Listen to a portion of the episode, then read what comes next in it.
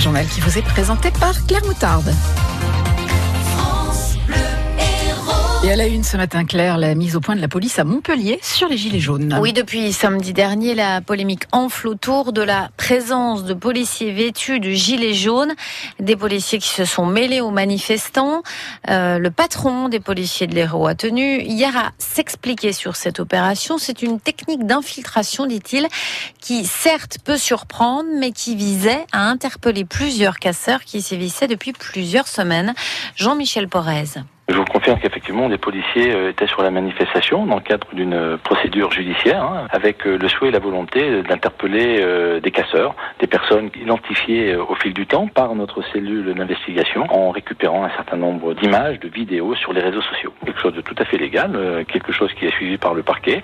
Les fonctionnaires qui étaient sur le terrain ont opéré une filature d'un certain nombre de personnes, filature qui a été transcrite sur un procès verbal. Et lorsqu'il a été possible d'interpeller euh, des personnes, euh, notamment euh, lorsque la sécurité était assurée à la fois pour les fonctionnaires qui, intervenaient, mais également pour les autres personnes qui pouvaient se trouver à proximité, l'interpellation a été réalisée. Jean-Michel Porez, le patron des policiers de l'Hérault. Les Gilets jaunes qui ne pourront pas manifester sur les Champs-Élysées samedi prochain pour l'acte 20, la manifestation qu'ils envisageaient est interdite par le ministre de l'Intérieur, Christophe Castaner, qui estime qu'il s'agit d'une provocation à de nouvelles violences. Voilà qui intéressera sans doute toutes les victimes de LBD, les lanceurs de balles de défense, le supporter montpelliérain nommé Casti, surnommé Casti, et qui avait perdu un œil à cause d'un tir de LBD en 2012 avant un match de foot Montpellier-Saint-Etienne, va recevoir 50 000 euros de la part de l'État. L'État condamné par le tribunal administratif de Montpellier sept ans après les faits. Casti avait reçu le projectile en pleine tête lors d'une confrontation entre supporters et policiers.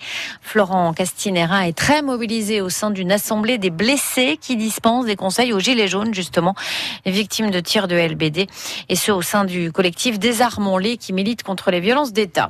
Le grand champion de l'émission de TF1, Les 12 coups de midi de Jean-Luc Reichmann, Christian Quesada, est mis en examen. Il a été retrouvé dans son ordinateur des images pédopornographiques.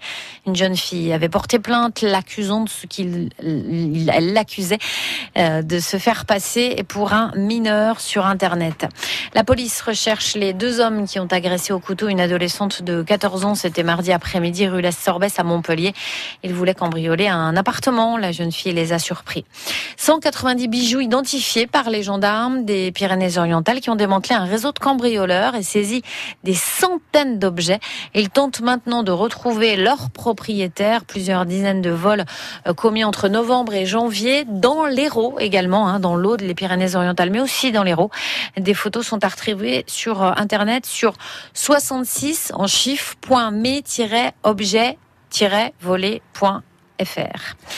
Un rapport très attendu remis ce matin à la ministre du Travail. Celui du grand âge et de la dépendance. Le rapport de l'ancien directeur de la Sécurité sociale, Dominique Libaud.